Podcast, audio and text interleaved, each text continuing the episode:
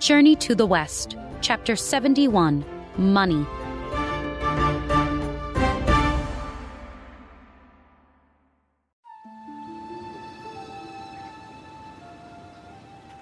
I'm hungry. Bajet moaned.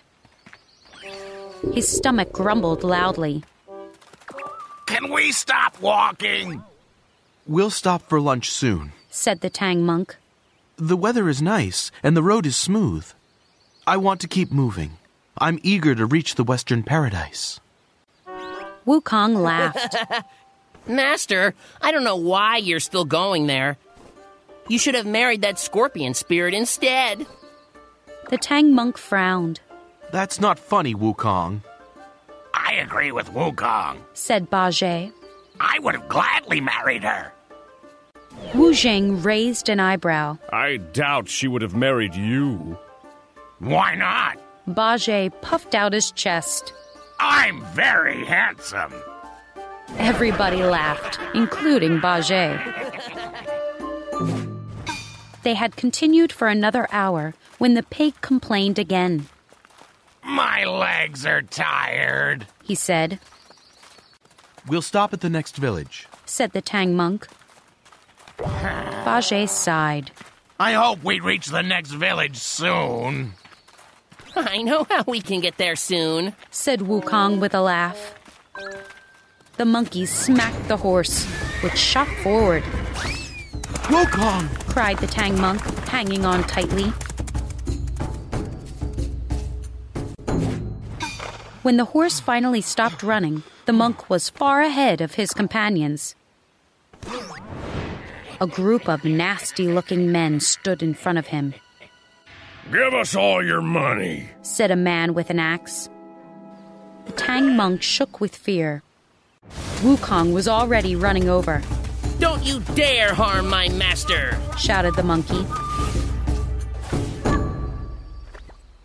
Who are you? Asked the man, My name is Sun Wukong.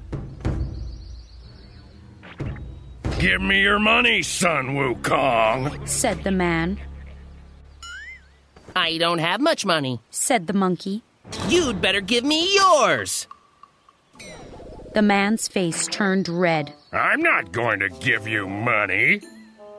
Let's make a bet then. said Wukong. He pulled out his iron bar, which quickly grew to the height of a person. The men looked nervous. The monkey stood the bar on the ground.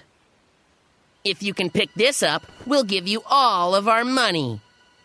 You're a fool. Said the man with an axe, I'm sure I can pick that bar up. Go ahead and try. said Wukong. The man put down the axe. He grasped the bar with his hands and tried to lift it, It's heavier than it looks. said the man. He tried to lift the bar again. Sweat poured down his red face, but the bar didn't budge. Now it's my turn. said Wukong. He lifted the bar over his head and twirled it around. His eyes flashed with anger. He got ready to strike the man, Wukong, don't! shouted the Tang monk. The man took a step back. Suddenly, the bar dropped from Wukong's hands, Ah! cried the monkey, holding his head. He fell to his knees as the Tang monk quietly recited the tight headband spell. The robbers glanced at one another and then ran away. When the monk stopped reciting the spell, Wukong was furious. Why did you do that? He cried, They were going to. You must not hurt people. commanded the monk, I destroy demons all the time. said the monkey, It's fine to hurt demons, but you must not hurt people. The monk sighed. You're still evil, Wukong.